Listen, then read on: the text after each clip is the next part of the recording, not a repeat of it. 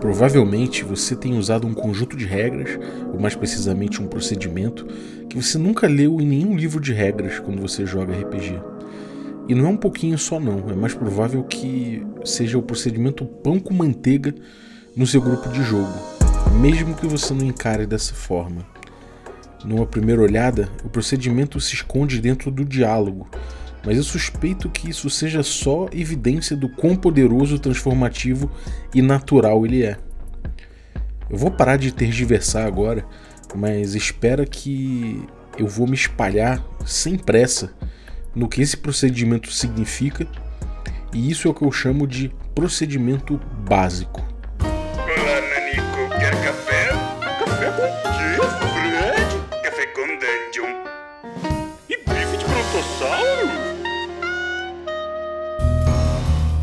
Bom dia, amigos do Regra da Casa. Estamos aqui para mais um café com dungeon na sua manhã com muito RPG.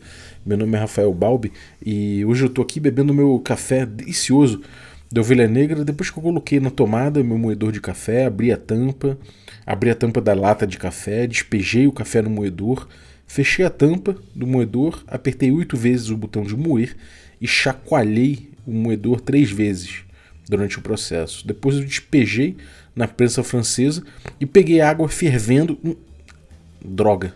Esqueci de dizer que antes de tudo eu botei água para ferver. É difícil a gente pensar e racionalizar em cima do que a gente faz, né? Mas enfim, se você quiser amanhecer bebendo um café delicioso como o meu, que eu preparei agora, você pode ir em ovelhanegracafés.com.br e comprar esse café artesanal, feito por pequenos produtores, agricultura familiar, muito gostoso, vale muito a pena. Então vai lá em ovelhanegracafés.com.br utilize o cupom Dungeon Crawl, tudo maiúsculo, você consegue um desconto e ainda mostra para eles que você chegou lá através do café com Dungeon. Se você quiser um desconto melhor ainda, pode me consultar se você for um assinante, que eu te passo lá no Telegram. Se não, você pode se tornar um assinante em picpay.me barra café com dungeon. A partir de 5 reais você já ajuda muito, né? E você vai ter acesso a esse grupo de Telegram, onde você vai me encontrar e vai encontrar muita gente maneira trocando ideia de RPG. Além de tudo, você recebe conteúdo extra e participa de sorteios dos nossos parceiros. Então vai lá, picpay.me barra café com dungeon e ajude a gente a partir de 5 reais. Mas vamos lá. Eu vou pegar aqui é, essa introdução que eu fiz, né? Inclusive, eu peguei do blog Prismatic Wasteland, que é um blog de old school, né? um blog da, da OSR, na verdade. E o autor aqui ele fez um artigo que eu achei muito interessante, que inclusive compila muitos outros artigos de outros blogs é, livro também e, e, outras mídias, né? até o, o Apocalypse World né? do, do Vincent Baker, que a gente veio estudando aqui no café, ele também aborda. Então é muito interessante porque ele aborda justamente essa conversa, esse procedimento básico da conversa do RPG, né? E o post se chama The Basic Procedure of the OSR, né? Que seria procedimento básico da OSR, mas que se estende, obviamente, a jogos old school, né? Eu acho que é de lá que veio, então é fácil a gente entender isso. E eu vou ler mais ou menos esse artigo, vou trazer, vou, vou, passar aqui as ideias que ele trouxe e comentar um pouquinho, como eu costumo fazer, né? Nesse formato que você já deve estar acostumado aí. Mas vamos lá. É, ele coloca alguns passos, né? Ele coloca esse procedimento básico como alguns passos. O primeiro deles é o árbitro descrevendo a situação, o que os jogadores veem, o que eles cheiram, o que eles provam, o que eles sentem. Então é quando o mestre descreve. O passo 2 é quando os jogadores fazem perguntas para esclarecer um pouco da situação, se eles tiverem vontade. Né? É, o passo 3 seria quando o mestre de volta responde essas questões e, que, e se elas forem imediatamente observáveis né, pelos personagens dos jogadores. E se para ele dar essa resposta for necessária uma ação por parte dos personagens dos jogadores, ele informa isso, né, o árbitro informa isso e diz o que precisa ser feito para obter uma resposta. Né? Então os jogadores declaram, é, eles resolvem suas ações se eles quiserem, e quando essas ações são resolvidas, o mestre responde a pergunta que foi feita ou não, né? e fornece outras informações relevantes. Então isso aqui seria o procedimento básico que ele traz. É isso ad infinitum, né? como é na maioria dos jogos OSR, como eles operam. Né? No caso aqui ele bota OSR, mas a gente está falando de jogos old school de forma geral. Essa percepção, ele diz, não é inovadora. Ele diz que tem uma descrição similar desse procedimento básico do D&D antigo que apareceu no Monsters Monsters, que é um jogo de 1976, como citado no Elusive Shift, né? que é um livro interessante demais aí, é, do Peterson, é o mesmo cara que fez o Playing at the World, e, e ele cita o Monsters Monsters como um jogo que já trouxe um pouco desse procedimento básico. E também parece que isso foi descrito no blog The Retired Adventure e no blog também do Papers Pencil. Então ele cita esses blogs, eu vou deixar na descrição do episódio para você buscar esses artigos. Mas ele mostra que há um debate a respeito de uma eventual quarta fase nesse, nesse procedimento básico, na qual o mestre acionaria os jogadores caso eles não agissem, né, como eles, caso os jogadores já não viessem com, com a ação. É, e aí você tem alguns comentários né, nos blogs e tudo mais sobre.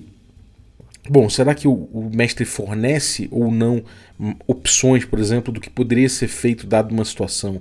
O Smith, né, que é o autor desse blog que, que, eu tô, que eu tô usando como base, ele diz que ele só fornece opções ruins né, para os jogadores. Ele fala de opções, ah, o que, que vocês vão fazer, né? É, e aí ele só oferece opções ruins, de pouca imaginação e tal. Que porque isso, no pensamento dele, isso dá espaço para os jogadores proporem boas ideias. Né? É, esse procedimento básico, por ser básico, parece ser óbvio demais para ser demarcado, e a maioria dos mestres jogadores aprendem isso por osmose, segundo ele. Mas às vezes, o que parece óbvio para é, a cultura de jogo de um pode não parecer óbvio para a cultura de jogo de outro. Então é, existe esse, esse, esse, trabalho que ele faz para tentar entender melhor essa, essa, esse procedimento. Né? Então agora imagina aplicar o mesmo procedimento básico que ele descreveu aqui para um jogo como o Vampiro de Mil Anos, né? Que é um jogo, enfim, é um jogo que surgiu atualmente, ganhou o Enes e tudo mais. É, mas assim, eu acho que essa analogia poderia ser feita também com um fiasco, né? Por exemplo, não, esse diálogo não é exatamente assim que acontece no fiasco. Não é assim que acontece no Vampiro de Mil Anos, né? Não, não é todo jogo que tem esse tipo de diálogo. Não parece apropriado para esse tipo de jogo, como fiasco, por exemplo, é, de forma alguma que se use o mesmo procedimento. Então, esse é, é, é legal de pensar que tipos de pressupostos existem para esse procedimento básico do old school existir. Né? Ou seja, o que, que tem de. o que, que já tem dentro ali desse procedimento básico? Quais são as premissas para que ele exista? O que, o que aconteceria, inclusive, se a gente mudasse parte desse procedimento e como esse procedimento, essa mudança nesse procedimento, impactaria nos jogos? Bom, todos os jogos têm procedimento. É, isso foi algo defendido no blog All Dead Generations, que ele cita também. E lá no blog se diz que a ordem dos turnos no banco imobiliário, por exemplo, né, e também como você usa o cartão né, de sair da prisão, por exemplo, isso tudo são procedimentos que o banco imobiliário tem. Né? Se você está ali no jogo da vida e você cai na casinha vermelha e você tem que pagar uma grana, aquilo ali é o procedimento ali dentro do, do, do jogo da vida. E quais são esses procedimentos? Então, nesse blog continua falando: o entendimento de quando usar certas mecânicas, o que pode ser reduzido a uma ordem de operações e fornecido pelo sistema, mas que raramente é, né? É, ou por que usar também as mecânicas, o que nunca vem no manual, e como funcionam essas mecânicas em conjunto com o procedimento, isso tudo pode parecer muito vago, mas é porque de fato é vago. Procedimento é um conjunto holístico de mecânicas, éticas de jogo e princípios de design que governam ações determinadas, como procedimento de combate, procedimento de exploração, procedimento de gerar personagens e assim vai. Os jogos da OSR normalmente não falam de procedimentos, ou ele tem um conjunto mais específico de procedimentos, né? Então ele cita outro blog, o Necropraxis, que ele fala que o combate do D&D, por exemplo, ele tem um procedural pesadíssimo em todas as variações né, do D&D e dos seus descendentes. Outro blog também que ele fala, que é o Retired Adventure, que ele já citou lá atrás, identifica cinco tipos básicos de procedimentos: encontros, exploração, jornada, recuperação e downtime barra projetos. Para o autor, né, para o Prismatic Wasteland, né? Todos esses procedimentos específicos que, ele, que, que são citados, eles caem no mesmo procedimento básico. Mas cada procedimento específico é, desses aí que foram citados, né, esclarece a escala de tempo e ações aceitáveis para um dado tipo de situação. Então, os procedimentos mais específicos seriam essencialmente arbitragens para o uso dentro do procedimento básico. Né? Então, para ele, tudo se encaixa dentro do mesmo, do mesmo diálogo geral. O procedimento básico, né, de acordo com o que ele diz, é, quando citado, né, quando você, você, você lê ele, quando você tenta perceber ele, tenta é, botar em palavras, inclusive, é, ele parece, ele, ele, soa como um story game, né, com a ideia de que o jogo é uma conversa e de que as regras intervêm e mediam essa conversa, impondo algum tipo de estrutura. E em seguida, né, ele no blog, ele, depois que ele traz isso, ele traz também a descrição do Apocalypse World, né, que diz assim: Provavelmente você já sabe disso. RPGs são uma conversa. Você e outros jogadores vão e voltam conversando sobre personagens ficcionais em circunstâncias ficcionais, fazendo o que quer que eles façam, como qualquer conversa, vocês revezam, mas não é como se houvesse turnos, entendeu?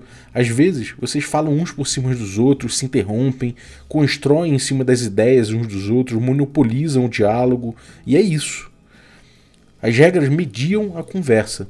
Elas entram quando alguém diz coisas específicas e aí elas impõem algumas condições que as pessoas podem falar depois, né? do, do que as pessoas podem construir a partir disso.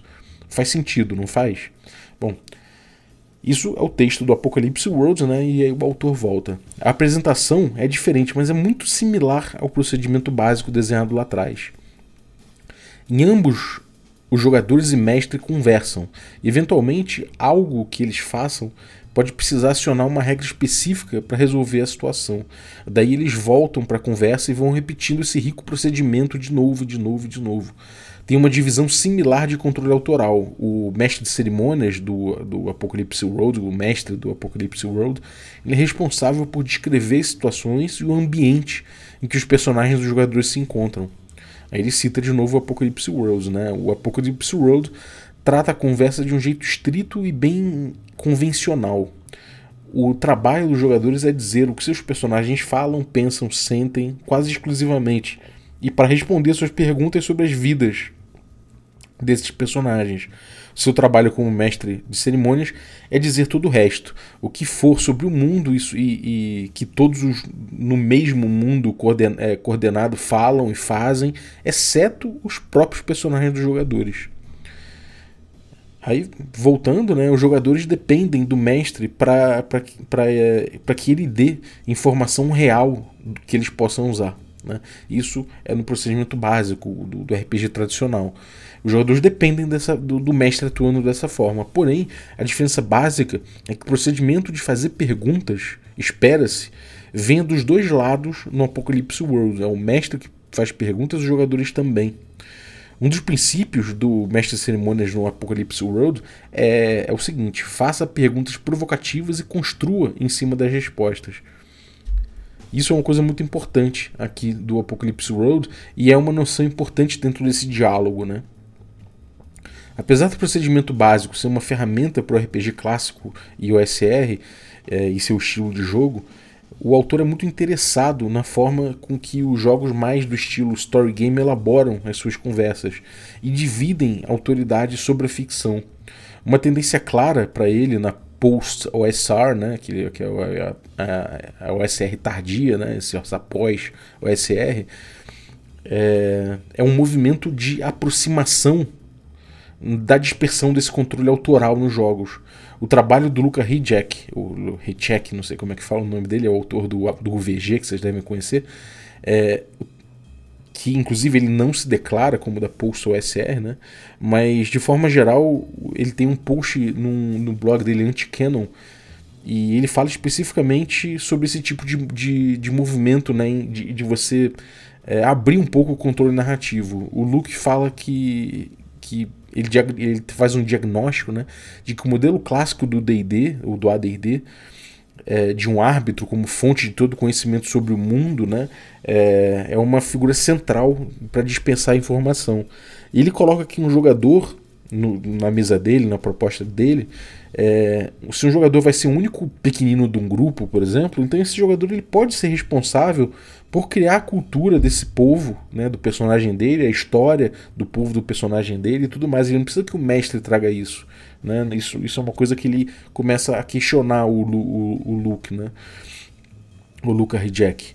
E, enfim, é, isso é feito durante o jogo, né? na mesa, não é feito como prep anterior, é feito de forma espontânea, de forma emergente. Então, isso é uma coisa que eu, particularmente, venho trabalhando muito, né? há bastante tempo. O El Fantasy pega por aí também, né, da ideia de que você vai compartilhar a narrativa o máximo possível, não é nem a narrativa, é o controle narrativo o máximo possível, né? A gente compartilha isso tudo até que você, como mestre, consiga perceber um desafio. E eu tenho falado bastante disso, que isso é forma do Oil Fantasy de tratar. Mas a gente vê que as perguntas que foram feitas aqui no artigo até agora, né, e que outras pessoas citadas também fizeram, parecem ser as mesmíssimas que a gente fez, né? E, bom, para terminar, voltando para o artigo, né, é, o autor fornece uma visão levemente modificada do procedimento básico para a gente avaliar. Né? E aí ele não, é, ele não cai exatamente no tipo de conversa extremamente solta do Apocalypse Road, mas ele traz do, do Apocalypse Road o fluxo de duas vias de perguntas e respostas. No passo 1, um, o árbitro descreveria a situação né, o que os personagens veem, cheiram, provam e sentem. No passo 2, os jogadores fazem perguntas esclarecedoras sobre a situação, se assim desejarem. Aí tem o passo 2b. O árbitro pode também fazer perguntas esclarecedoras para os jogadores, se ele desejar. Então, nesse ponto, a gente tem esse, esse fluxo dos dois lados. Né? E no passo 3, o árbitro responde às perguntas que foram imediatamente observáveis pelos jogadores, e se a resposta é depender de uma ação de um jogador, isso é informado para que eles possam desempenhar se assim desejarem. Né? E aí você tem a resolução da questão. A partir da resolução dessas ações, o árbitro dá a resposta ou não do que foi perguntado e fornece outras informações pertinentes. Ele traz o passo 3b, que é os jogadores respondem a pergunta que o árbitro fez. É, idealmente sobre a perspectiva de seus personagens e sem contradizer nada já estabelecido em mesa. O mestre, então, pode fazer perguntas subsequentes, se achar apropriado, e as respostas devem ser tratadas como verdade em suas implicações. Construa em cima disso. E aí vem o passo 4, que é, baseado na informação em questão, os jogadores declaram suas ações e o árbitro pode perguntar como serão desempenhadas essas ações para informar eventuais arbitragens. E o passo 5, o árbitro e os jogadores resolvem todas as ações e se a situação mudar, quase certo que vá mudar, eles repetem esses passos todos. Eu achei isso muito interessante, essa síntese que ele fez a partir dessa a, partir de um, de um de uma busca né, de características dessa conversa desse diálogo ficcional e desse procedimento né, de, desse diálogo lá no Apocalypse World nos story games e, e nas correntes mais inovadoras né, que, que tem, tem puxado um pouco o old school e ressignificado um pouco ele é, ele termina falando por que né, adotar o procedimento básico. Distribuindo o controle autoral, você conquista mais os jogadores. O segundo motivo é que é uma oportunidade de você entender o que cada jogador deseja para o seu personagem se você compartilha o controle narrativo. E aí seus interesses você fica, ficam mais claros para você, você consegue apalpar melhor esses, esses desejos. Isso ajuda você a motivar os jogadores o diálogo ele é um processo muito frutífero, né? particularmente quando tem, muita, tem uma troca mútua de informação. Mas a forma com que a maioria dos jogos estrutura essa conversa, na maioria das vezes, é invisível. Especialmente quando você está inserido dentro de uma cultura de jogo já pronta. Né? Você pega essa cultura meio que andando, você pega por osmose nas palavras dele. Vale a pena negociar como estruturar a conversa nos jogos que você roda você vai ver que alterando e emendando esses procedimentos invisíveis que a gente toma como certo, você vai conseguir ajustar seu jogo mais facilmente para funcionar da forma adequada para sua mesa. e aí ele encerra o, o, artigo aqui. Eu achei esse artigo muito, muito bom. Né? Ele tem. Ele, ele, ele foi publicado 1 de novembro agora. E ele trabalha com coisas que eu, que eu vinha trabalhando também há bastante tempo no, no próprio Caves and Hexes, no Oil Fantasy, é uma coisa que a gente tem se debruçado muito em cima, que é justamente esse diálogo, né? A gente entender esse diálogo. É, eu fiz um, um programa sobre interface é, recentemente, onde eu tento pegar por um outro, por uma outra lente essa questão também, mas dá para a gente entender que todo essa, esse debate a respeito desse diálogo é um, próprio, é um debate sobre o próprio, sobre o próprio RPG. Né?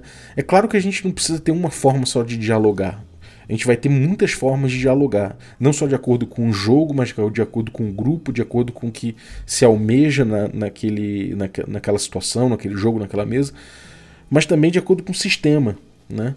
O sistema de jogo vai propor também um diálogo. Isso é uma coisa que a gente não consegue desatar. Se você dialoga da mesma forma, usando, independente do jogo que você, tá, que você tem em mãos, provavelmente você está fazendo isso errado, porque cada jogo vai propor um diálogo específico como foi colocado no próprio artigo. Isso é muito interessante de ver e tem essas implicações finais que ele trouxe, que eu acho o ouro né, desse, desse debate todo, que é justamente você entender né, como você pode estruturar a conversa nos jogos que você roda. Você fazer isso com intencionalidade, você entender como isso funciona, faz muita diferença. A gente pode sentir isso quando a gente jogou arquivos paranormais. Simplesmente aqui no grupo, a gente fez um, no, no, café, a gente fez um grupo, a gente experimentou o sistema, a gente começou a, a entender a melhor forma de, de usar ele, ou pelo menos é, como a gente pensava que seria, né? E deu para ver uma evolução muito grande no jogo, dentro da, das próprias sessões, conforme a gente foi entendendo né, como trabalhar melhor esse diálogo, né, como descrever as coisas, como, como são as etapas dessa, dessa conversa e como o sistema influencia nisso e como ele pede, como ele pauta uma conversa. Né? Então, esse tipo de reflexão é muito importante para a gente poder entender o RPG para muito além das regras e das, e, das, e das mecânicas que ele traz, porque ele é muito mais do que isso.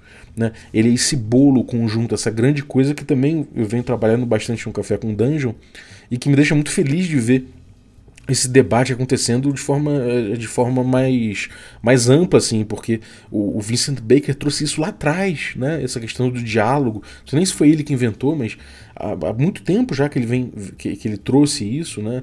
Que deu no Apocalypse World, as indagações não são respondidas da mesma, da, mesma forma que no Old School se responde, ou do jeito que a gente tem buscado responder no Oil Fantasy, mas é legal a gente ver que essas perguntas ainda estão aí, né? Elas estão sendo trabalhadas, ainda que os jogos não abordem muito, né?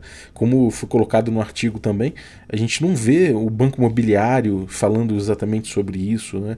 É, ele tem as regras, ele coloca as regras até de uma forma muito sintética, de uma forma objetiva, mas essas dinâmicas de jogo, quando utilizar, como dialogar, como que isso, aquelas regras se traduzem em interação social é uma coisa que a gente não costuma ver nos manuais, né? E isso é, é justamente o insumo que a gente tá, quer trabalhar no Caves and Hexes. É por isso que a gente diz que a gente, no Caves and Hexes, a gente atualmente no site, lá na SRD, a gente tem praticamente um retroclone.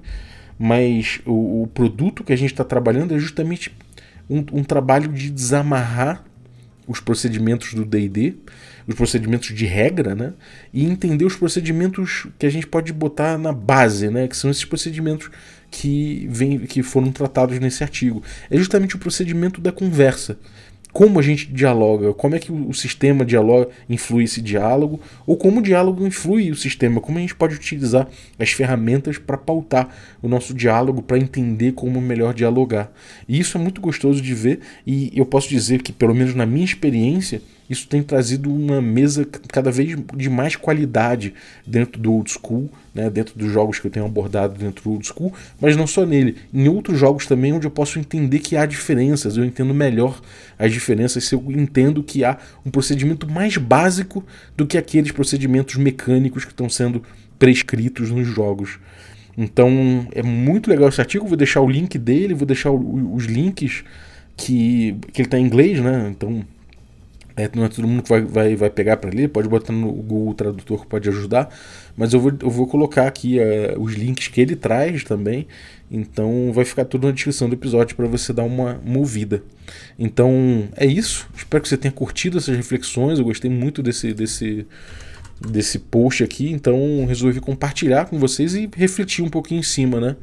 É, eu queria agradecer você que ficou ouvindo a gente até agora, muito obrigado aí pela tua pela tua companhia né, nessas reflexões e obrigado também aos assinantes que tornam possível essa aventura, né? A galera aí, Café Expresso, né? Dentre os Café Expresso, eu vou citar aí o Rafael Amon, né?